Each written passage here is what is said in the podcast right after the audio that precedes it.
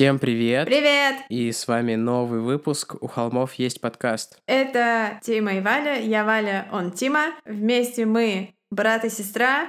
Наше название «У холмов есть подкаст» я расшифрую. Недавно кто-то спрашивал, что же оно значит. Был такой фильм «У холмов есть глаза». Мерзкий, страшный и немного смешной. Мы решили, что если бы наш подкаст был фильмом, он был бы этим фильмом. Название придумал Тима. Ну, я не знаю насчет того, что наш подкаст был бы этим фильмом, просто пускай останется некая завеса тайны над тем, как у нас появилось это название. Это значит, что эта фраза будет вырезана? Нет, нет, просто в более детальные подробности углубляться не будем. Окей. И, кстати, о вырезании. Да, кстати, о вырезании. Я уже поднимал эту тему. У нас в команде появился новый человек, который будет заниматься монтажом, монтажом, монтажом, жом, жом, Ом, ом, ом. Супер клевый чувак. То есть вот реально нас нанес 48 ножевых. Отличный парень. Бил двоих человек. Давай вырежем вот это все. Он злодей, я была абсолютно в этом уверена. Непонятно клевый, супер клевый чувак, отличный парень, клевый, крутой. Да, сам не до конца понял сначала, почему ты делаешь акцент на этом, но теперь понимаешь. Это будет наш... Э, Его зовут Олег. Олег мой хороший друг, и мы с ним давно общаемся, он супер клевый чувак. У него есть несколько социальных каких-то, я не знаю, как их назвать, социальных, наверное, проектов. И мы дадим в Инстаграме ссылочку на него, чтобы кому интересно, могли пойти и сами убедиться, какой Олег клевый, крутой, отличный парень. Да. Вот, спасибо тебе большое, что ты с нами. Да, спасибо, Олег. И теперь у холмов, у холмов, у холмов. Есть Олег, есть Олег, есть Олег! Олежка! Yeah.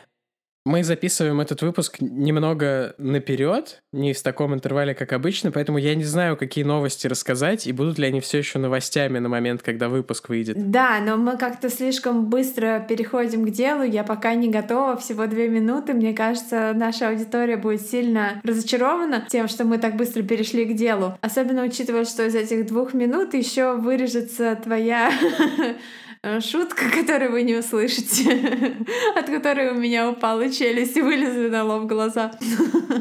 Э, если вы видели лицо Тимы сейчас. Доктор зло. Я глажу невидимую кошку на своем вращающемся кресле. Ну, в общем, да, расскажу немного про нашу жизнь. Мы с Тимой оба живем в добровольной изоляции. Тима уже неделю. Вроде того. Ну, я вчера ходил к доктору, потому что я болею не коронавирусом, теперь официально. Ну вот, а так можно было... Это мой подкаст, у меня коронавирус. Такой сразу, знаешь... Э. У холмов есть коронавирус. Нужно сделать маску в Инстаграме, где у холмов есть, и там так чик-чик-чик-чик-чик-чик-чик-чик-чик коронавирус. Вот это очень-очень-очень кайфовая идея. Я ничего, правда, не могу сделать. Покуда я в изоляции, наверное, я даже могу попробовать. И вообще насчет масок в Инстаграме, возможно, скоро будут новости, такие, типа, новости с задержкой в развитии, как всегда. Да, и, и я сегодня видела очередную итерацию наших стикеров. Я думаю, что если не закроют типографии, не закроют почты и города, то скоро они увидят мир, и мы их э, будем готовы вам показать. Мне по кайфу, что сейчас, как в этих странных э, киберпанк-фильмах 80-х и 90-х, курьеры становятся такие, как Джонни Мнемоник, э, что они такие бегут по пустому городу, доставляют твою пиццу или наши стикеры, например. Ну да, курьеры — такая самая опасная профессия сейчас. Ну, на самом деле, если у тебя свой транспорт, например, какой-нибудь велик или машина, то ты, по сути, ни с кем не контактируешь, и сейчас во многих доставках есть опция оставить у двери. Э, все платят типа онлайн, и ты просто оставляешь, э, пишешь смс и сваливаешь. Так что это даже вполне безопасно в плане заражения. А у нас просто в деревне почта закрылась, и теперь не оставляют и не доставляют нигде и ничего. А я заказала очень крутые True Crime книжечки, очень их ждала, и, видимо, Буду ждать до конца эпидемии. Теперь. Ну, надеюсь, у тебя есть что читать. Ну, или хотя бы, не знаю, по второму разу. Ну, да, я не пропаду. Я думаю, я не пропаду. В конце концов, есть же электронные книги. Я, я в этом шарю. Да, есть электронные книги, но их, увы, невозможно красиво сфоткать. А если не сфоткал, то и не прочитал, считай. Каждый раз, когда вы что-то делаете, задумайтесь, если бы вы не могли выложить это в Инстаграм, вы бы все еще делали это? Я так э, рассказал своим друзьям про их свадьбу, и мы больше не общаемся почему-то. Интересно, почему? Так, ну что, мы набрали уже на целых 6 минут. Я не могу сказать, что это было самое блестящее интро в нашей жизни, но какие времена, такое и интро. Поэтому переходим к сути нашего выпуска. Мы сегодня вам расскажем две криповые истории. Впрочем, это не ново. Это не ново, но их две.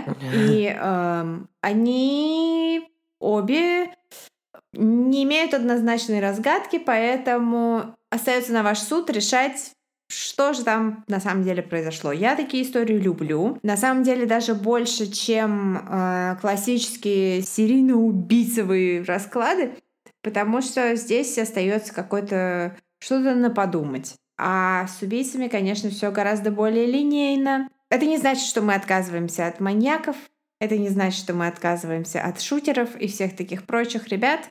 Все они будут, просто сегодня у нас для вас Форменная крепота. И по нашей уже такой немного закрепившейся в основном на импортозамещении схеме, каждый из нас расскажет по э, своей истории и приятного прослушивания, видимо. Да, с этим интро надо заворачивать, уже завязывать, оно у нас какое-то такое едва трепыхающееся получается. Итак, я начинаю. Июнь 1989 года родился наш брат Костик. А также, а также в Канаде, в городе Ричмонд, в одном из пригородов Ванкувера, люди замечают, что из заброшенного дома по соседству начинает доноситься неприятный запах, не связанный с нашим братом с Костиком. На каком рейсе э, был зачат один из основных актеров сериала «Все ненавидят Криса»? Тихуан Ричмонд. А, неплохо. Неплохо. Такое. Шуточка для ну, тех, кто смотрел. Ну да. Я смотрела. Хорошая шутка. Итак, запах. Сладковатый, омерзительный, выворачивающий наизнанку. Но никто не удивлен. Этот дом — это излюбленный спот местных подростков, которые там тусуются, устраивают вечеринки и все такое прочее. А подростки, как вы сами знаете, везде гадят и воняют. Шутка. Одни эти ребята могли оставить там какой-то мусор, он попал на солнце, там пакет разорвали еноты, все это вытащили, оно завоняло. Но э, запах реально ужасный, и он не прекращается, и тогда один из жителей окрестных домов отправляется посмотреть, в чем же дело. Тело женщины находится на такой стадии разложения, что он даже не принимает его за манекен, как это обычно бывает с теми, кто обнаруживает труп. Руки связаны за спиной, ноги перевязаны бечевкой. Вокруг горла туго обмотан черный капроновый чулок. За две недели, что она там пролежала, кожа ее приобрела оттенок такой темный, почти что черный, поэтому по контрасту с ее соломенно-золотыми такими красивыми волосами это выглядит реально жутко. И, в общем-то, именно по этим соломенным волосам прибывшая на место полиция и узнает пропавшую без вести за две недели до этого женщину по имени Синди Джеймс. Впрочем, полиция совершенно не впечатлена, и, признаться честно, они ожидали такой исход, что вот-вот кто-то где-то обнаружит Синди Джеймс мертвой. Потому что за две недели до этого ее машину нашли на парковке супермаркета, с брошенными покупками. Внутри машины остался весь ее шопинг, а также запакованный в подарочную бумагу с бантом подарок для ее подруги на день рождения, который она собиралась. Под машиной нашли раскиданными по земле ее кредитные карточки, деньги, какие-то личные вещи. Ну а на самой машине, в частности на ручке двери, были пятна крови, принадлежавшие Синди. Если бы на роль Синди Джеймс для байопика подбирали бы какую-то актрису, то, на мой взгляд, подошла бы Марго Робби. Синди была настоящей красоткой, такая стройная блондинка с пронзительными глазами, красивыми чертами лица. Она родилась в 1947 году в семье военного. Их семью то и дело перевозили туда-сюда по всей стране. Детство ее прошло без происшествий, если не считать того, что из-за частых переездов у девочки особо не было друзей. Но, тем не менее, она отлично училась и в 18 лет поступила э, в училище на медсестру, и это была ее мечта с самого детства. Она э, получала очень хорошие оценки, жила в общежитии с другими студентками, и у нее появилось сразу же много друзей. Но в 19 лет она знакомится с новым преподавателем, преподаватель по психиатрии, 37-летний женатый чувак по имени Рой Макпис. Это какой-то э, сэндвич в Макдональдсе с э, уриной. Рой Макпис. Ну, что-то такое, да. А, явно какой-то Макдональдс, между, в отличие от КФС. Между ними вспыхивает э, бурный роман, и вскоре Рой получает развод, и уже через 4 дня после официального развода женится на Синди.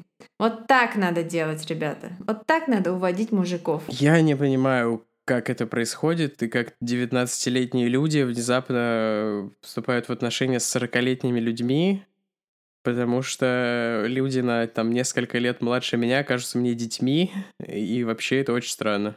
Я скажу тебе два слова. Daddy issues. Окей. Okay. И закончив учебу, блестяще закончив ее, вскоре Синди становится руководителем медицинской части Центра для развития сложных детей. Своих детей у нее нет, и она все свое время тратит на свою карьеру, и все у нее отлично складывается. Но, конечно, жизнь не сказка, и спустя 16 лет Синди и Рой разводятся. А, она остается одна. А, причина их развода неизвестна. Это событие, их развод, случилось ровно за 6 лет до смерти Сидни. Синди. Сидни. Это у меня уже фильм «Крик» Сидни, Сидни, Сидни. Ну, кстати, здесь будет очень похоже на фильм «Крик». Дальше, сейчас, сейчас по все поймете. Четыре месяца после развода Синди получает первый анонимный звонок. Ей звонит мужчина, но голос сильно изменен, поэтому непонятно на самом деле, кто звонит. Он угрожает, угрожает ей сексуальным насилием, говорит, что знает, где она живет, знает ее имя. Она просто в ужасе поднимает на уши своих родителей, всех своих друзей и знакомых. А, звонки продолжаются, и спустя неделю после этого Синди, Синди, я теперь называю ее Сидни, из-за крика. Спустя неделю Синди со своей подругой возвращается из кинотеатра домой и обнаруживает, что там кто-то был. А, дверь открыта, в спальне разбито окно, и кто-то вспорол ножом все ее подушки. То есть вот реально нанес 48 ножевых ее матрасу и подушкам на кровати, и все, все ее спальное место выглядит так, как будто кто-то атаковал его, думая, что она там лежит, видимо, под одеялом, что-то такое. После этого ей начинают приходить э, странные записки. Все они из вырезанных из разных газет букв, знаете, как записки о выкупе, приложим парочку, они достаточно стрёмные. Она обнаруживает их то на подоконнике, то на пороге дома, то под дворниками своей машины, иногда даже у себя на работе. На некоторых из них, э, которые сделаны на манер коллажей, женщины с похожими на нее волосами, там похожей внешности, у них выцарапаны глаза и перерезано горло. Она, конечно, обращается в полицию, но они не могут отследить, кто звонит, потому что звонивший, видимо, знает, как это все работает, потому что звонки слишком короткие, чтобы зафиксировать их э, местоположение, откуда они исходят. Атаки эскалируют. Ей то и дело бьют стекла, перерезают телефонные провода, звонки будут ее несколько раз каждую ночь. Она меняет номер телефона, все равно все возвращается снова, и спустя несколько месяцев она решает переехать. Но кто бы ее не преследовал, это его совершенно не останавливает. Он хочет причинить ей вред.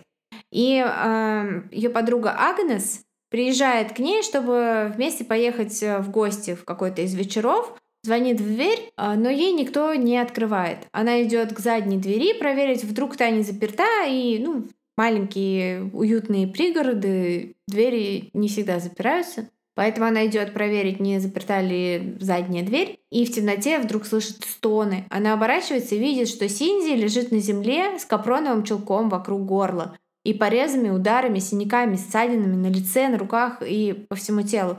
А на руке у нее, вдобавок ко всему, еще и след от укола. Приехавший полиция Синди говорит, что не помнит вообще ничего о том, кто его атаковал. Только что она пошла в гараж, потому что она только переехала в этот дом, чтобы забрать оттуда коробки и перенести их э, в комнату и распаковать часть вещей. И пока она шла в гараж, она услышала за спиной какой-то звук. Она обернулась, ее тут же ударили по голове, она не видела нападавшего. Полиция, конечно, тут же начинает подозревать ее бывшего мужа. Но у него на каждую из атак на Синди, вот на каждый из этих эпизодов есть алиби. Просто как нарочно. И кроме этого, полицию немножко озадачивает то, что никаких, усилий, э, никаких улик этот сталкер не оставляет. Никаких нет ни окурков, ни следов, ни отпечатков, ничего такого. Поэтому просто некого подозревать. А звонки тем временем продолжаются. И один из полицейских, офицер Макбрайт, относится к Синди с особым э, вниманием. Ну, красивая женщина, конечно, ей уже близится 40 лет, но я как э, женщина за 30 могу сказать, что это ничего страшного. И вполне можно понравиться офицеру Макбрайду даже в таком возрасте. Но, правда, история умалчивает, как выглядел офицер Макбрайд, сколько было ему лет, так что неважно. Продолжаем. Короче говоря, этот коп, он явно, она ему нравилась, он относился к ней особенно, там старался первым приехать на вызов, а она реально очень часто, постоянно. Сталкер! Это будет наш... Э, Сталкер! Сталкер, это наш будет... Э, как это называется? Джингл. У холмов есть сталкер. Нет, у холмов нет сталкера, и не надо, спасибо. Тех, кого уже спалили за сталкингом, по крайней мере. У нас нету оснований полагать, что у нас есть сталкер, вот так я бы сказал. Окей. И, в общем, Макбрайт даже предлагает Синди пожить немного у нее дома, пока она не придет в себя после всех этих атак. И она, конечно, принимает ее, его предложение. Пока он там, звонков нет больше. Записок тоже больше нет. Как будто сталкер знает, что в доме полиция. Кроме того, они устанавливают за домом наблюдение, типа машины без опознавательных знаков, э, полицейские в обычной одежде, они все дежурят. И этот кейс его достаточно активно освещают в прессе, типа, что вот женщину харасят, вообще капец. Извините, я просто слово харась, э, харасить очень похоже на слово карась, а слово карась такое смешное, что я не могу. Да, у меня подруга в школе была, она ругалась выражением «Мама, долбанный карась». В общем, да, ее продолжают карасить, горбушить. Прищучили. Да-да-да, и так далее.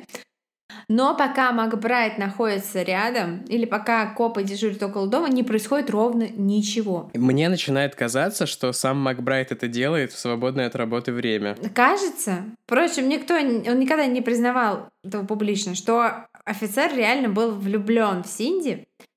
И для него это была не просто работа, потому что он так был предан этому кейсу. И они становятся друзьями, она начинает ему доверять, там, рассказывать все про себя, ми-ми-ми, уня-ня долгими вечерами. И история, опять же, умалчивает, был или не был у них роман, но в какой-то момент офицер... Там стоит такой... Рома, заходи! Э, да, человек в костюме такой, Ромчик, ну ты зайдешь или нет? Нет, нет, мне нельзя у вас быть. Да, история умалчивает э, про Романа.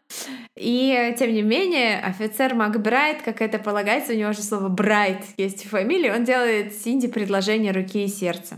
Макбрайт — это свадьба в Макдональдс. Это когда выходишь замуж за любимый бургер. Ага. И, к сожалению, она, прекрасная роковая медсестра, отвергает его предложение. И он, конечно, съезжает с ее дома. Впрочем, они остаются реально такими близкими друзьями до самого конца.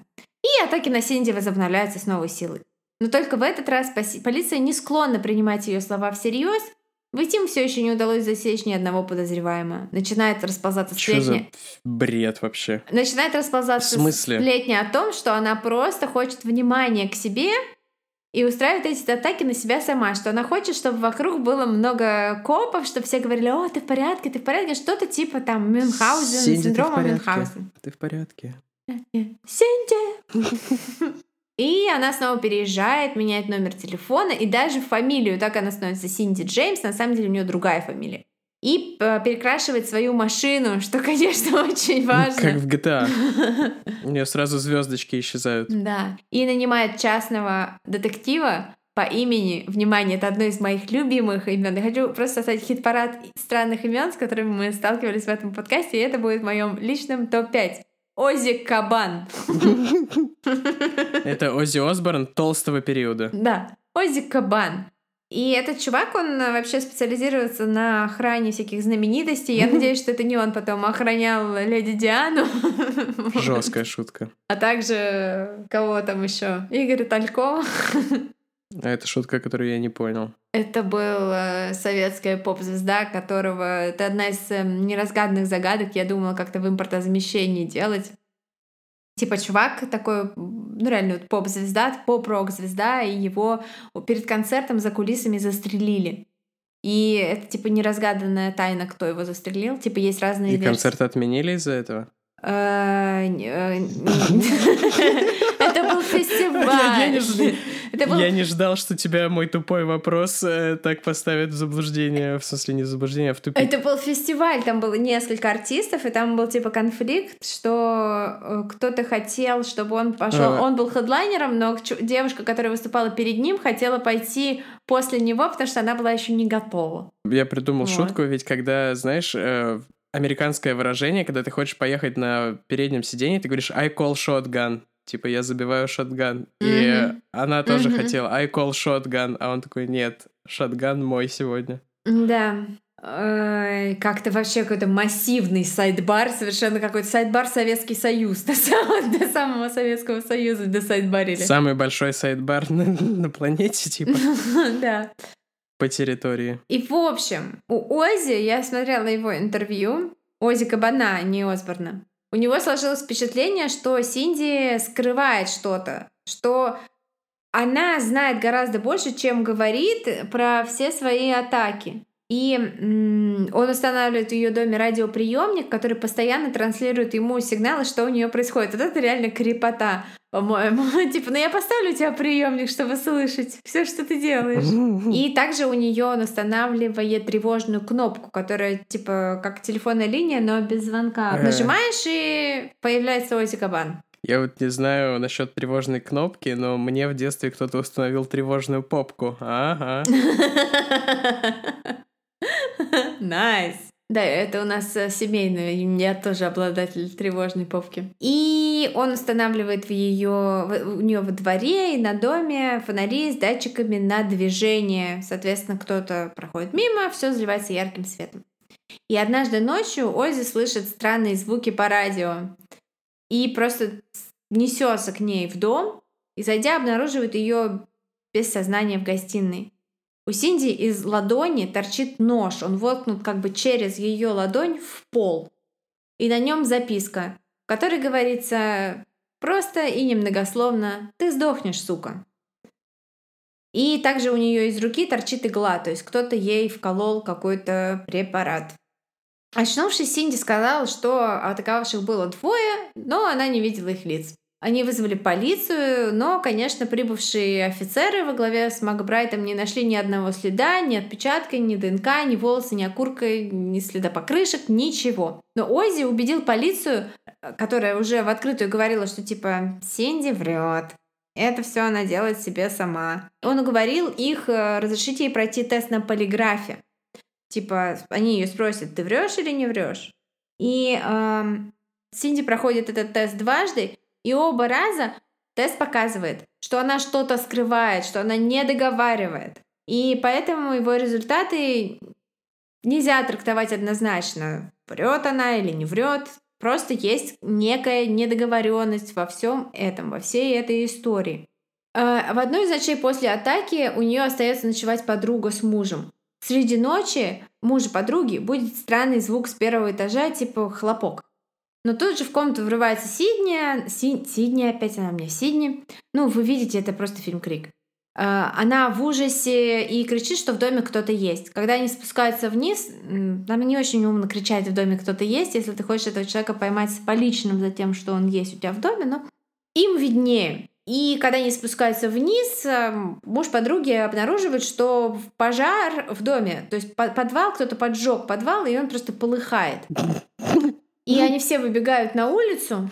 Извините, Что? просто мой подвал тоже иногда полыхает. Я шучу, просто у меня какие-то шутки про задницу сегодня. Прям Нормально, нормально, нормально. Это не, ничего страшного. Потому что, да, здесь, конечно, мой подвал полыхает от того, как к этой женщине относится полиция. Да, вот это да. В ужасе они, кажется, все выбегают на улицу. Это Синди, ее подруга, ее муж. Они и собака еще у нее была. И они видят, что под фонарем стоит мужчина в черном, и они кричат ему: "Чувак, вызови копов, вызови копов", потому что, конечно, они не пойдут уже, не побегут в дом, чтобы вызвать пожарных там. Ну, Они не побегут обратно в дом, чтобы звонить в пожарную службу. Но завидев их, этот мужик просто убегает. Подоспевшие пожарные начинают тушить огонь, но полиция не находит никаких следов взлома и проникновению. По их мнению, пожар развел кто-то, кто был изнутри дома. Как всегда, Синди не верит, говорят, что это она подожгла свой собственный дом, она в отчаянии, она снова переезжает. Но куда бы она ни ехала, зло преследует ее, оно не оставляет. Может быть, ей стоит как-то, не знаю, понять, что какие следы она оставляет. Может быть, типа Хватит сыпать зерно из окна машины или типа того, не знаю что она делала. Но поскольку переезжает она все время в рамках пригородов одного города в Канаде, то, наверное, в этом проблема. Если бы она переж... переехала mm. в Мексику... В Тихуан. Да. Несколько месяцев спустя После ее переезда велосипедист, э, который просто тихо мирно едет по своим делам, замечает Синди в канаве, она лежит там голая, не считая мужского ботинка и кожаной перчатки, и вокруг горла у нее чулок. У нее сильное переохлаждение, там на грани обморожения, а тело покрыто порезами, ссадинами, синяками достаточно сильно. Она не помнит ничего, что с ней произошло. И полиция снова не находит никаких следов и никаких улик, все эти раны, чисто теоретически, она могла нанести себе сама. Они заявляют Синди в лицо, что она врет, и больше ее проблемами они заниматься не будут. Письма и звонки продолжаются, а в то же время еще и был чувак, журналист, который э, освещал все это дело, и он прям реально считал, что она все это делает, чтобы привлечь внимание, что она сумасшедшая, и тоже активно в прессе это муссировалось, что она сумасшедшая. Но письма и звонки продолжаются. Э, сохранилось несколько записей того, что говорит э, ей этот голос по телефону. Это очень-очень крипово. Одну из них попробуем чуть позже сыграть. После ситуации с тем, как ее похитили и выкинули посреди дороги, она признается своему лечащему врачу, что устала и просто хочет умереть. Ее помещают в психиатрическую больницу, диагностируют у нее сильнейшую депрессию и суицидальные наклонности. А, и там, под гипнозом, она рассказывает доктору, что видела, как ее бывший муж убил двоих человек когда-то давно. Но поскольку а, женщина под гипнозом, она всем врет, что на нее нападают, никто не воспринимает это всерьез. И 10 недель спустя Синди отпускают. Типа она исцелена от депрессии, больше не суицидальная, и теперь все будет хорошо. И 26 октября на нее совершена пятая атака. Ее находят полуголой и связанной на заднем сиденье ее машины, и снова никаких улик. Руки завязаны за спиной, рот заклеен, глаза все в синяках. Эксперт говорит, что такие узлы за спиной, то есть так вот таким образом связать руки за спиной сама себе, она точно не могла. Но его мнение никому не интересно, оно записано где-то в протокол, и протокол этот э, спрятан куда-то в стопку протоколов, которые положены в шкафчик с надписью «Протоколы, на которые нам пофиг». Прикольно, это архив Скотланд-Ярда. А, это Канада, извините, я что-то... Да, это Канада. Про свой кейс думаю. Ну, Канада же подчиняется британской королеве, так что вполне возможно, они отправили в Скотланд-Ярд. Я думаю, что проблема полицейских в том, что им надоело коней гонять туда-сюда. Лосей? Такие, да пофиг, это баба сама разберется. И коней тоже, да. Royal Mountain Police. И тогда Синди делает заявление, что ее сталкер — это бывший муж. Когда с ним связываются, он предоставляет алиби на все временные промежутки большинства атак. А еще он отдает полиции записи сообщения с его автоответчика. Это тот же самый голос, который звонит Синди и угрожает смертью. А,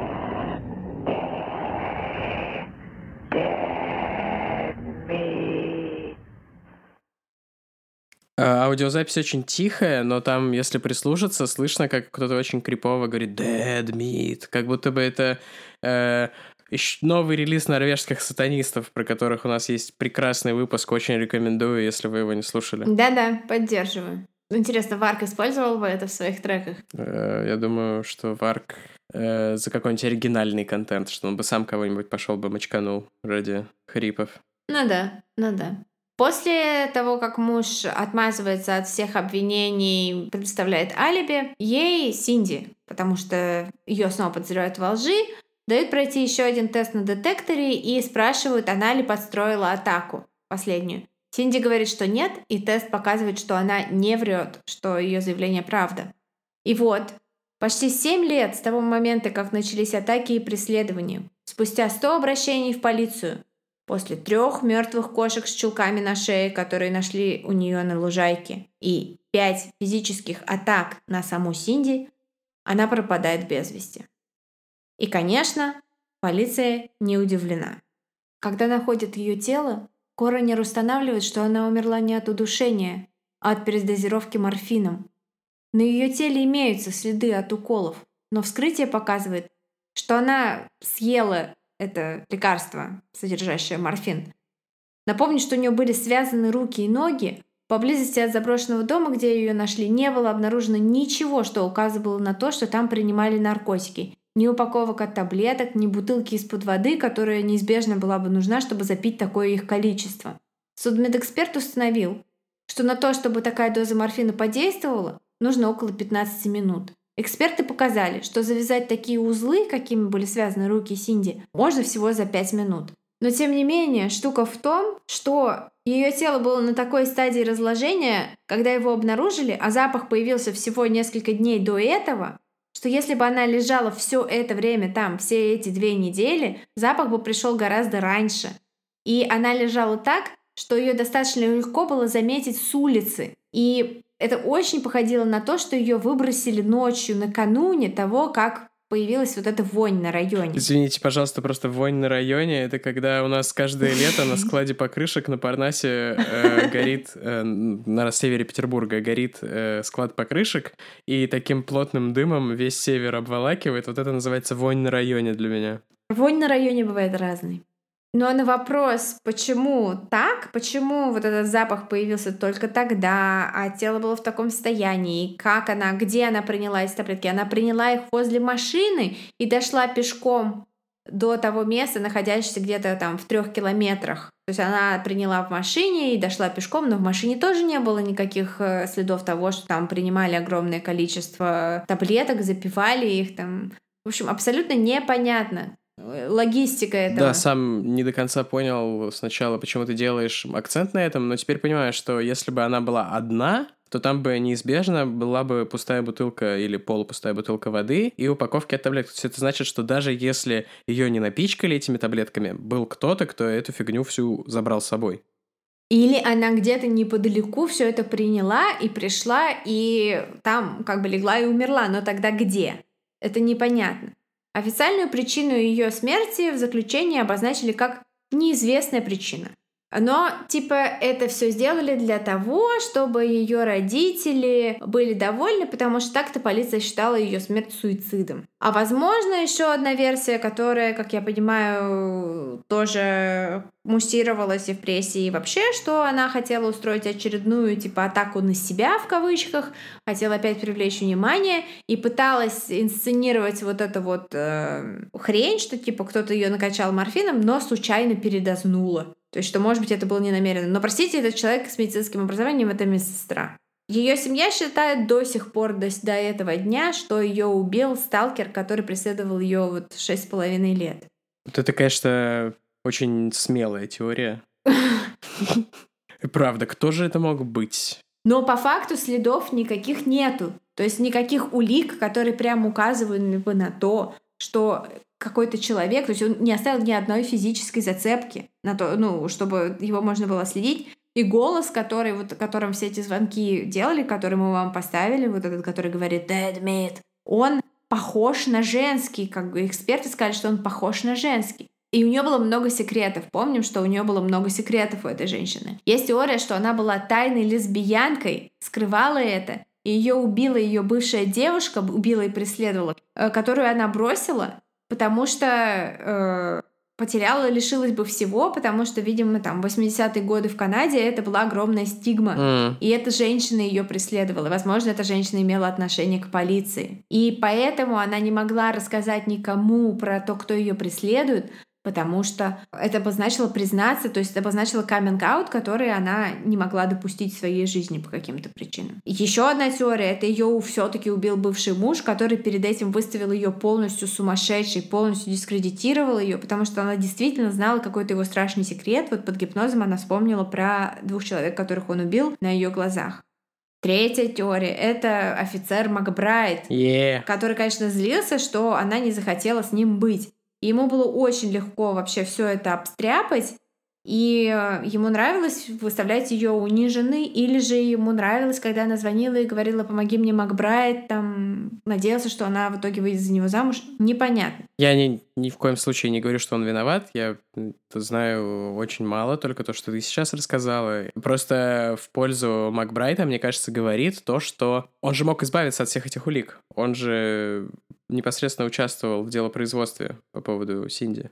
И как можно не оставить ни одной улики? Ну да, он типа был офи- офицером, пе- офицером первым прибывшим на место. Угу. Типа не оставить ни одной улики можно только если нападавшего не существует. Или если улики просто не внесены в протокол. Ну, тоже может быть. И здесь есть теория о том, что у Синди было раздвоение личности, и одна из ее личностей пыталась убить другую. И поэтому она совершенно не знала, когда вот она плакала и говорила, я не знаю, кто на меня напал, я не видела, бла-бла-бла и бла-бла-бла. Она действительно не видела и действительно не знала, что это делает она самой, сама с собой.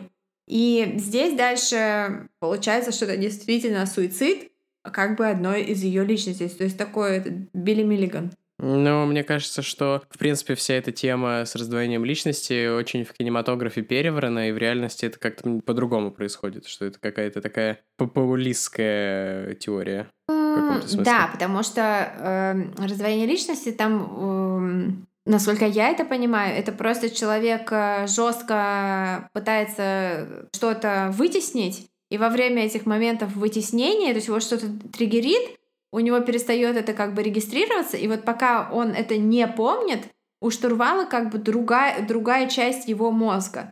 И вот это основа раздвоения личности, а дальше уже там это может усугубляться. То есть в основе всего этого это всегда какая-то амнезия. Но это не как у Паланика, короче. Это гораздо более по-бытовушному выглядит. Ну, как и все. Ну, да. Я думаю, да. И, в общем, есть еще теория, что у нее был синдром Мюнхгаузена, который мы знаем по доктору Хаусу. Там был через Раузен. Это прикольная шутка переводчиков была который также мы знаем по истории Джипси Роуз Блэчард. Это погуглите. Ее мама, у нее был Мюнхгаузен by proxy. Это когда ты причиняешь боль э, своему ребенку и все время стимулируешь, стимулируешь болезни у своего ребенка, чтобы получать внимание. То есть, возможно, у Синди был синдром Мюнхгаузена, она хотела внимания, причиняла себе боль и страдания, чтобы получать жалость и симпатию других людей. Но э, это всего лишь теория, ответов нету. Пишите, что вы думаете. Я знаю, что про черную далию было два самых популярных ответа. Первый, что это все-таки доктор, а второй это что зодиак. Мне очень понравилось. Но согласно сыну, это один и тот же человек, поэтому. Да, да, поэтому да, мы суммируем все вопросы. Все ответы про доктора и зодиак. Вот так. И это была история таинственной смерти Синди Джеймс, которая для меня вполне звучало как э, основа для какого-то лютого ужастика или триллера. Наверняка что-то и написано по мотивам.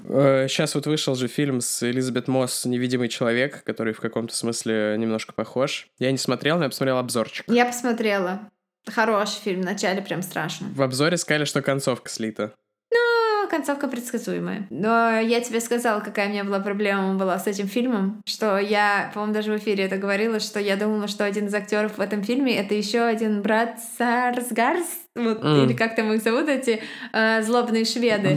Я думала, что это один из злобных шведов, и поэтому я такая, ага, но здесь злобный швед — это он, он злодей. Я была абсолютно в этом уверена, и э, как бы, да, это немного испортило мне удовольствие от фильма. Поэтому, если вы видите похожего на злобного шведа актера, он не убийца. Такой вот вам спойлер про невидимого человека. Вот так. А поскольку это не он, это не спойлер, потому что это Вали на какое-то странное восприятие, что это он был. Он похож, он похож. Очень странные ремарки. Предлагаю закончить на этом. А я сегодня расскажу про кейс, который на самом деле был, мне кажется, такой сорвал мою вишенку Трукрайма в свое время. Не благодари. Конечно, мне рассказала Валя, но я могу соврать, но поскольку это про мою жизнь никто никогда не проверит, мне кажется, это был первый эпизод моего вики-серфинга до трех утра. Э, то есть, когда я прям сидел и читал статью за статьей, чтобы понять все больше и больше контекста, я расскажу вам про Беллу в дереве или Беллу в ведьминском вязе, как еще ее называют, переводят. В оригинале Who Put Bella in the Witch Elm. Это такая очень-очень-очень-очень криповая история с туманного Альбиона. Хотелось какой-то речевой штамп вставить. И, впрочем, не буду забегать вперед. Лучше в конце вам перескажу свои эмоции, которые у меня были, когда я вот в каком-то еще довольно типа раннем детстве, лет там 12-13, я об ней узнал, э, об ней, о ней, конечно. И ну, в общем, да. Вот сказал, не буду забегать вперед и забегаю, как всегда. Давайте по порядку. 18 апреля 1943 год. Англия. Разгар войны. Конечно, у них война была там совсем не то, что у нас тут, но все равно времена были тяжелые, там продуктов, ресурсов всяких мало, постоянные бомбежки. Четверо школьников, двух из которых зовут Боб, потому что lol, конечно, их зовут Боб. Потому что Твин Пикс. Просто это двое школьников и двое Бобов из Твин Пикса.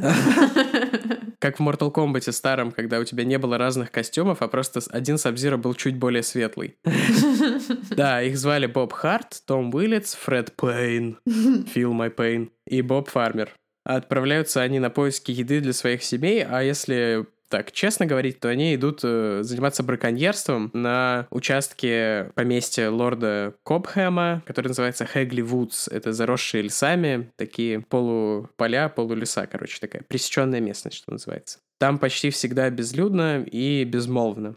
Они охотятся на кроликов, разоряют птичьи гнезда, в принципе, ищут какую угодно еду, чтобы выжить вот в эти тяжелые времена войны. И в лесу они чувствуют себя, в общем, безопаснее, чем в родном Бирмингеме, который каждую ночь бомбят э, и бомбят Люфтваффе. Парни знают, что они на чужой земле, поэтому они ведут себя тихо и осторожно, зная, что это по большому счету преступление, треспассинг. В любой момент их может обнаружить лесник, если бы это была Америка, то просто стрелять без предупреждения, да? Mm, я думаю, что в сороковые и в Англии никто бы не парился. Ну да, кстати. Они не дают своим собакам убегать далеко. Мне нравится, что собаки у нас сегодня часто фигурируют, что они как типа члены э, событий, члены семей. Ну, ты сказала, что там в доме были ее парень и собака. Да. И вот у нас наших тоже были, были догасы. Блогеры. Догертино.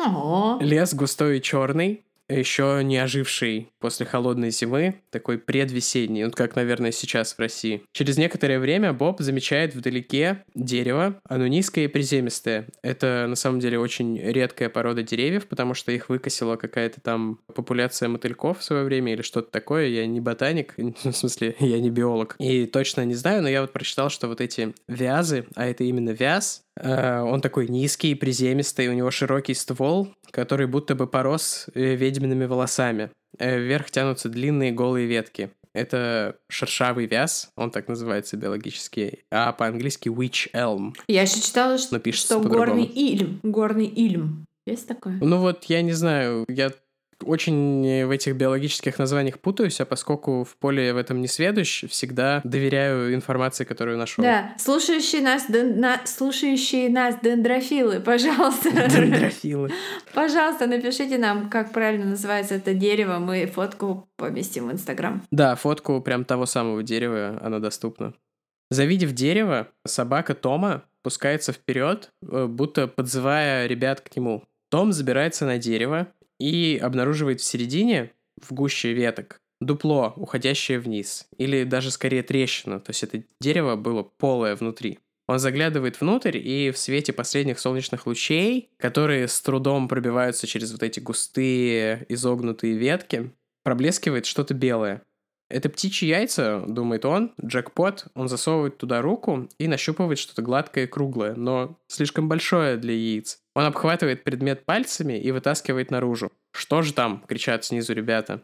Он переводит взгляд на предмет, а тот, на удивление, смотрит на него в ответ, пустыми глазницами. «Да фигня, череп какого-то животного», — думает он. «Кинь посмотреть, ловите», и кидает его в руки одному из бобов. Он запускает руку обратно в дупло и пытается нащупать, что же там еще. Но гнезда там нет. «Том!» — слышит он снизу. «Что?»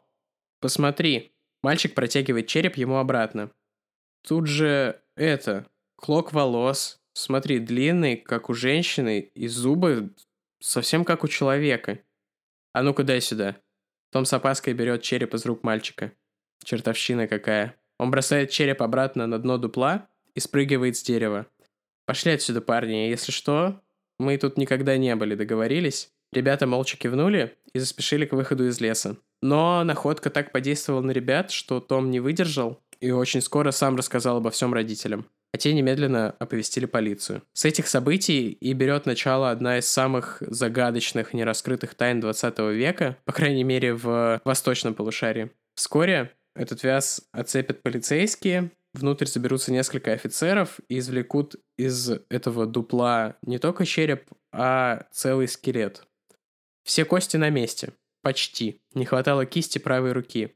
Ее нашли чуть позже, в нескольких э, сотнях метров от дерева. На одном из пальцев все еще было надето позолоченное кольцо, правда дешевое. А неподалеку нашлась пара легких туфель 38 размера. Скелет был одет в остатки ислевшего дешевого костюма в синюю полоску, пиджак с талией на ремне и юбка с двумя подъюбниками из тафты. Я не знаю, что это значит, я просто... Э, Валя сказала мне так сказать. Ну, это как тюль, как, как подъюбник, э, из такой, как плотная синтетическая марля, угу. которая стоит торчком. А, понятно, то есть оно как раз поэтому и не разложилось. Да, мы приложим к посту э, рисунок судебного художника, где восстановлено примерно, как выглядела одежда, обувь и прическа женщины. Кусок такой же ткани был засунут черепу в рот, как будто бы символизировал молчание. Впоследствии судмедэксперт определит причину смерти таинственной женщины как удушение. Этот же самый эксперт, профессор Джеймс Вебстер, заключит, заключит, что женщине было 35 лет, что, наверное, по таким останкам непросто, и ростом она была 150 сантиметров. Вот это для этого быть экспертом, наверное, не нужно. Она была мертва уже 18 месяцев, то есть ее смерть наступила примерно в октябре 41 года. Ее тело поместили внутрь дерева сразу после смерти, до наступления Ригор Мортис. Э, то есть до выхода первого сезона Рика и Морти. Это, вот это имеется в виду всегда. Ну, то есть э, там такое узкое вот это вот э, дупло, что в такой позе, в которой она была, она не могла бы туда поместиться, когда наступило уже вот это трупное окоченение. Еще у нее были очень необычные кривые зубы, которые пломбировали незадолго до ее смерти. Полиция опросила всех-всех-всех зубных врачей в окрестностях, которых, наверное, было не так уж и много в 43-м году. Тем более в Англии. О, да. Ха-ха. Страна желтозубых, как известно. Но ни один из них не смог опознать э, женщину. Они посмотрели каждое заявление о пропаже, полицейские, тоже безрезультатно. Тогда полиция решила пересмотреть улики с места преступления. Может быть, что-то на останках жертвы укажет на то, кем же она все-таки была. Но вот поразительно, все бирки с ее одежды были аккуратно срезаны. Единственное, что удалось опознать, это ее обувь, которую, как вы помните, нашли отдельно. Пара туфель была изготовлена в Англии на фабрике в соседнем графстве. Они отследили покупателей этой модели, всех, кроме шести пар, которые были проданы на рынке 18 километров от Бирмингема. Наверное, вот как раз одну из этих шести пар она и приобрела. На этом все ниточки, ха-ха, потому что одежда, кончились. Полиция была в тупике. Прошло полгода, все, кажется, стали забывать об этой находке, но им напомнили странные вещи, которые начали происходить в городе. В канун нового 44 года, то есть в декабре 43-го, рядом с деревней, по дороге к поместью было найдено граффити, ну точнее, тогда их так не называли, надпись на стене. Кто положил Беллу в дерево? Who put Bella in the witch elm? И witch там было написано правильно, через W-Y-C-H. Вот это описание биологическое вот этого дерева, это название рода. Но откуда взялось это имя Белла? Граффити стало появляться снова и снова на заборах вдоль дорог, на зданиях, даже на деревянной табличке на входе в это печально известное поместье. Всегда одни и те же слова, один и тот же почерк. Полиция тщетно пыталась найти автора этих все еще граффити в кавычках или пропавшую женщину, чье имя хоть отдаленно бы напоминало Белла. Все безрезультатно, и тогда, как это обычно бывает, начались теории. Первая, которая немного раздваивается, э, черная магия. Дело в том, что именно этот сорт дерева, ильм или вяз, мы уже обещали фотку приложить, и биологи, пожалуйста, скажите, как это называется. По-английски называется witch elm, как я уже тоже сказал. А witch звучит как ведьма, но пишется по-другому. Witch пишется W-I-T-C-H, а этот вот вид вяза пишется W-Y-C-H. Или, как бы говорят британцы, H. Блоф. H. H. Ну как может быть звук Х, а буква H? H. Это британцы, у которых нет высшего образования, все как один так говорят. Интересно. Иногда автор э, вот этих надписей писал название дерева именно так, как нужно, а иногда писал ведьминский вяз, witch elm, через ITCH. И этот сорт дерева имеет, по легенде, определенную магическую силу. Есть такой ритуал, называется Hand of Glory. Э, русского аналога нет, насколько я понимаю, то есть никакого перевода адекватного нам не удалось найти. Ну, я искала э, всякие запросы, делала в гугле. Ритуал, рука, счастье, отрубленное, закопать. Это все какие-то виды контрабандного порно, по-моему. Ну да, порно тоже вылезал. По любому запросу вылезает порно рано или поздно. Да. Здесь можно было бы вставить историю про то, как наш брат Костя искал мультик Болто, но нашел что-то другое. Но нашел свой порн addiction. Я думаю, что на момент выхода мультика Болта тот уже был глубоко укоренен. Костин первый запрос э, в интернете, я не помню, какой был поисковик, от нас только появился компьютер, первый самый домашний компьютер. Первый запрос Костика — это был голая Ирина Салтыкова. А кто это? Это, Владка поп-певица в 90-х. Самый известный ее вклад в историю — это роль в фильме «Брат 2». М, Она играет Ири- Ирину Салтыкову в фильме «Брат 2». Е, рок. Нет, попса. Е, поп. И ге-поп. Смысл этого ритуала заключается в том, что врага или убийцу э, лишают жизни, а потом забирают его правую руку. И эта правая рука, ее типа высушивают или не обязательно, по-разному поступает. Она якобы приносит владельцу новому счастье. Или, по другой версии, так лишают сил э, ведьм. Также по местной средневековой традиции ведьм часто хоронили именно в деревьях, чтобы их тело не загрязняло землю, типа. Как известно из полицейского рапорта, рука Беллы была отделена от тела и была найдена в лесу.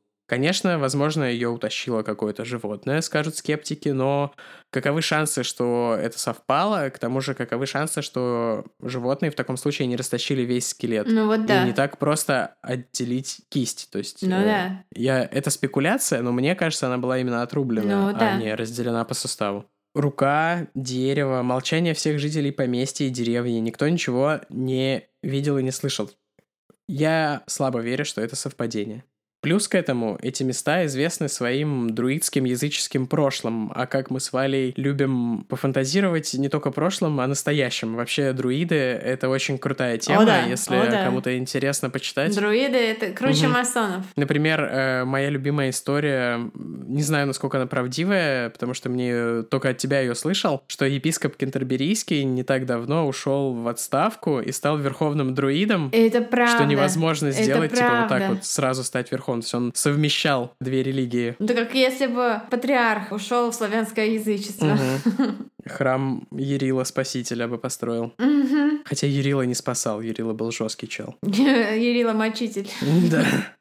Так вот, в нескольких километрах от места событий находится один из священных кругов из камня, что-то типа Стоунхенджа, но поменьше. Насколько я понимаю, в Гластенбери такая же. ш- Да-да-да. Ну, их много вообще. Но вообще друидство не так мертво, как э, многие считают. Мгм. В районе этого круга в 45 году был убит мужчина Чарльз Уолтон. Убит без мотива и очень странно, жестоко заколот вилами. В деревне его считали чернокнижником, но не как в сериале Black Books, а в смысле магом. Не в смысле, что это был э, бухой ирландец. Мне кажется, чернокнижник — это типа у кого есть э, Satanic Bible, потому что, наверное, это Black Book. А, я забыл, как, как зовут этого актера слэш стендап-комика из сериала Black Он Books. очень клевый. очень Он, он клёвый. даже, он даже довольно ход. О, Джизус! Он, с- О, Джизус! он, стр- он strangely hot. Я смотрел его старые стендапы, у него там довольно сексистские шутки, но поскольку они старые, видимо, это ок. Ну, хотя, не знаю, они не очень сексистские, на самом деле, они такие, скорее, м, бытовые. Ну, впрочем, ладно, не знаю. Не хочу ничего высказывать на эту тему, потому что потом окажется, Ты что... не высказал, мы даже его имя не назвали. Да, отлично. Я просто не знаю, стараюсь таких промежуточных пограничных тем избегать, потому что не хочется кого-то случайно задеть. Так вот, Чарльз Уолтон, чернокнижник местный, по легенде, был там заколот вилами, Allegedly. а когда он был мальчиком, ходили легенды, что он встретил в лесу черного пса и позвал его в дом. А в тех местах, да впрочем, во многих традициях черный пес это одно из распространенных как бы явлений дьявола, таких типа его воплощений. У меня две черные собаки. Но у них у обеих белые лапки, поэтому не считается. Ну, они немножко добрые. У тебя прекрасные собаки. Ну, Марф Сатана, а Бланочка очень хорошая. Марф Сатана. Чарльз был правнуком Анны Теннант, которую тоже считали ведьмой и тоже зарубили вилами в тех же местах. Это такая локальная известная история. Собственно, теорий было две насчет нашей Беллы. Либо существующий в тех местах тайный Ковен, или как это называется у друидов, расправился с Беллой за какие-то провинности, либо она была странствующей ведьмой, которая попутала райончик, и ее поймали и убили местные жители. Помимо всего этого, дворянин, вот этот вот лорд, на территории чего поместья была найдена Белла, был родственником Уинстона Черчилля, который, как это известно, является друидом. Являлся, да. Есть фотки Черчилля в, на друидских сходках и тусах, там вообще все нормально. Вот эта известная фотка с бокалом и сигарой, где он смотрит в камеру, там фон на самом деле убрали, а там все в синих плащах такие, ну чё, Винстон, идешь? Он такой, ща меня сфоткают. Да-да, так и было. Это, это шутка, это неправда. Да, и можно предположить, что на территории этого поместья, ну, это спекуляция, конечно, но предположить мы можем, что там практиковалась вот эта древняя друидская магия, призванная защитить поместье от бомбежек или от христиан или от чего-то еще. Но это не единственная теория. Вторая большая теория, большое направление — это всякие шпионские расклады. Сейчас объясню, почему.